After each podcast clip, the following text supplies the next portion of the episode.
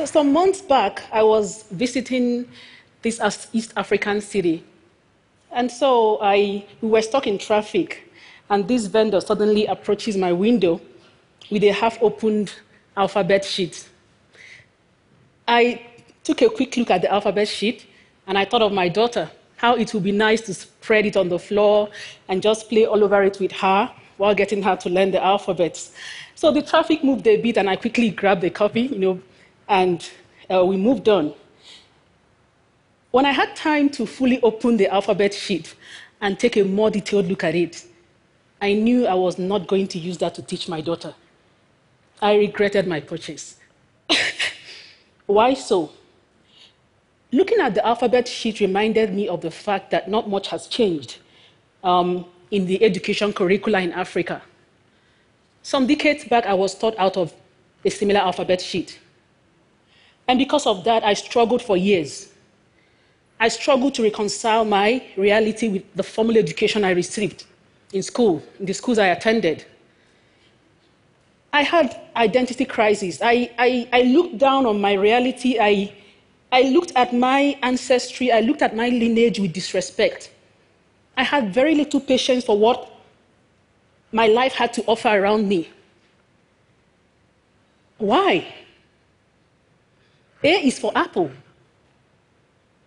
A is for apple. A is for apple, is for that child in that part of the world where apples grow wild. Who has an apple in her lunch bag? Who goes to the grocery store with her mom and sees red, green, yellow, you know, apples of all shapes and colors and sizes? And so, introducing education to this child with an alphabet sheet like this fulfills one of the major functions of education, which is to introduce the learner to an appreciation of the learner's environment and a curiosity to explore more in order to add value. In my own case, when and where I grew up in Africa, apple was an exotic fruit. Two, three times a year, I could get some you know, yellowish apples with brown dots, you know, signifying thousands of miles traveled, warehouses stored in to get to me. I grew up in the city to very financially, you know, comfortable parents, so it was my dignified reality. Exactly the same way um, cassava fufu or ugali would not regularly feature in an American, Chinese, or Indian diet. Apples didn't count as part of my reality. So what this leads to me, what, what, what um, introducing education to me with A is for Apple, made education an abstraction. It made it something out of my reach. A, a foreign concept, a phenomenon for which I would have to constantly and perpetually seek the validation of those it belonged to for me to make progress within it and with it. That was tough for a child. It would be tough for anyone. As I grew up and I advanced academically, my um, reality was further separated from my education. In history, I was taught that the Scottish explorer, Mungo Park, discovered the Niger River. And so it bothered me. My great great grandparents grew up quite close to the edge of the Niger River. and I mean, it took someone to travel thousands of miles from Europe to discover a river right under their nose? No.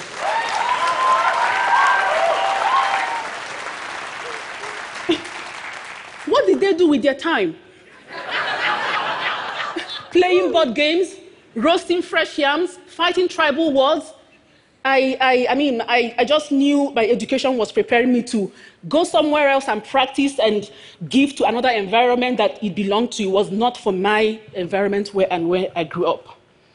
And this continued, this philosophy undergirded my studies all through the time I studied in Africa. It took mm, a lot of you know, experiences and some studies for me to begin to have a change of mindset. And I will share a couple of the remarkable ones with us. I was in the United States in Washington, D.C., studying towards my doctorate. And I got this consultancy position with the World Bank Africa region. And so I remember one day my boss um, you know, we were having a conversation about, you know, on some project, and he mentioned a particular World Bank project, a large-scale irrigation project that cost millions of dollars in Niger Republic that was faltering sustainably. He said this, pro- this project wasn't so sustainable, and you know, he bothered those that instituted you know, the whole package.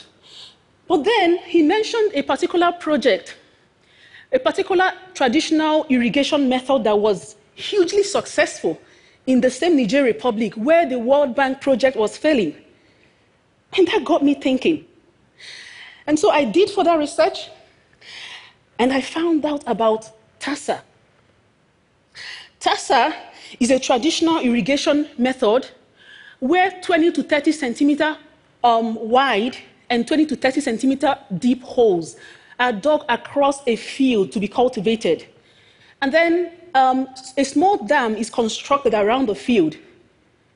And then crops are planted across the surface area.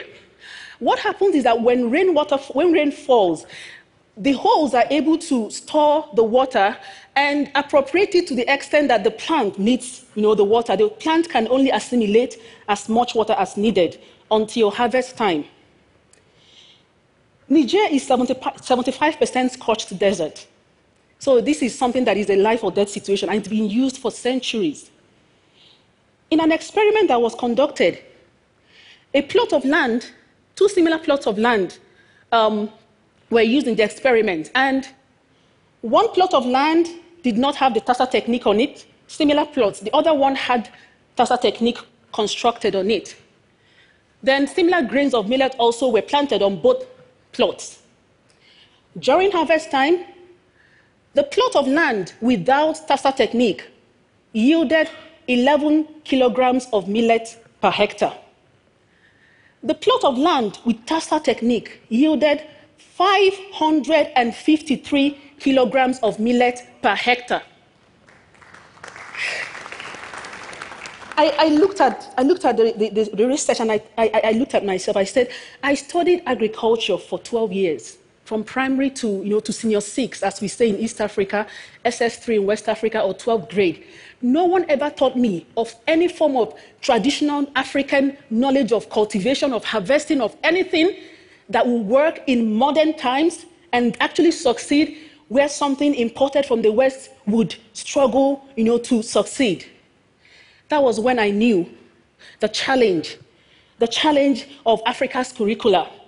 And I and thus began my quest to dedicate my life, concern my life work to studying, uh, conducting research on Africa's own knowledge system, and um, being able to advocate for its mainstreaming in education, in research, policy across sectors and industries.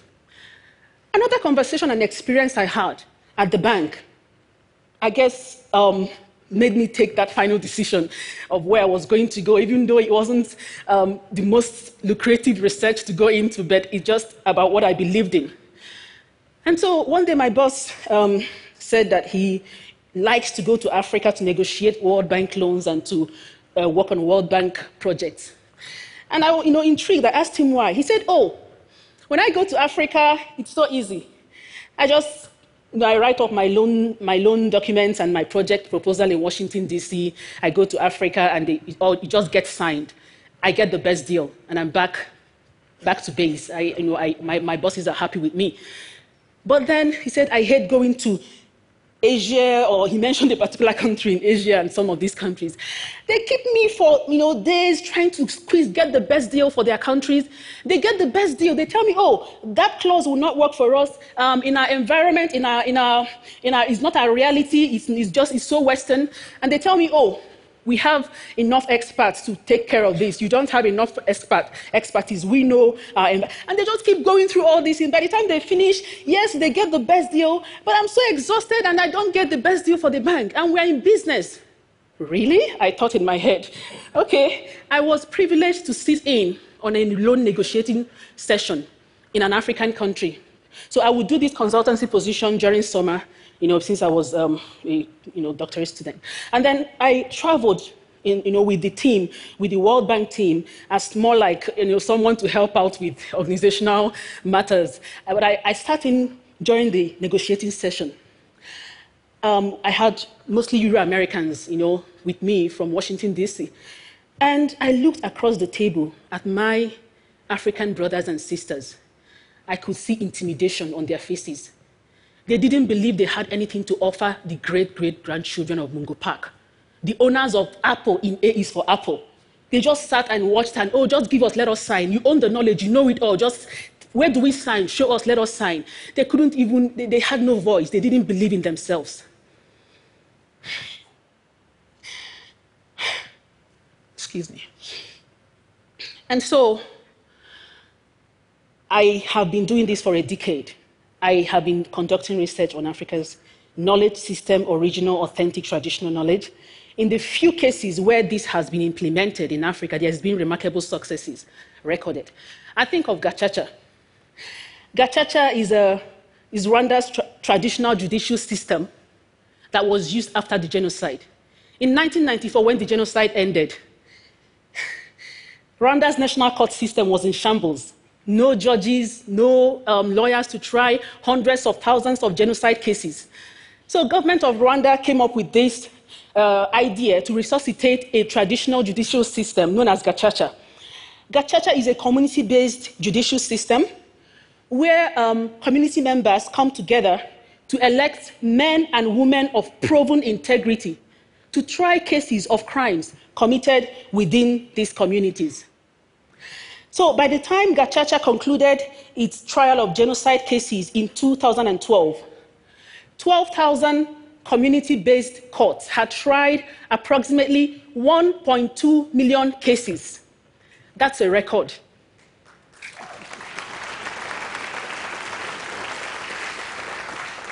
Most importantly, is that Gacaca emphasized uh, Rwanda's traditional philosophy of reconciliation and reintegration as against um, you know, the whole punitive and banishment idea that undergirds uh, present day Western um, styled and not to be, not to compare, but just to say that it really emphasized Rwanda's traditional method of um, philosophy.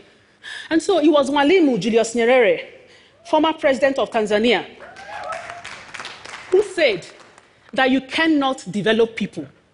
People will have to develop themselves. I agree with Mwalimu. I am convinced that Africa's further transformation, Africa's advancement, rests simply in the acknowledgement, validation, and mainstreaming of Africa's own traditional, authentic, original, indigenous knowledge in education, in research, in policymaking, and across sectors.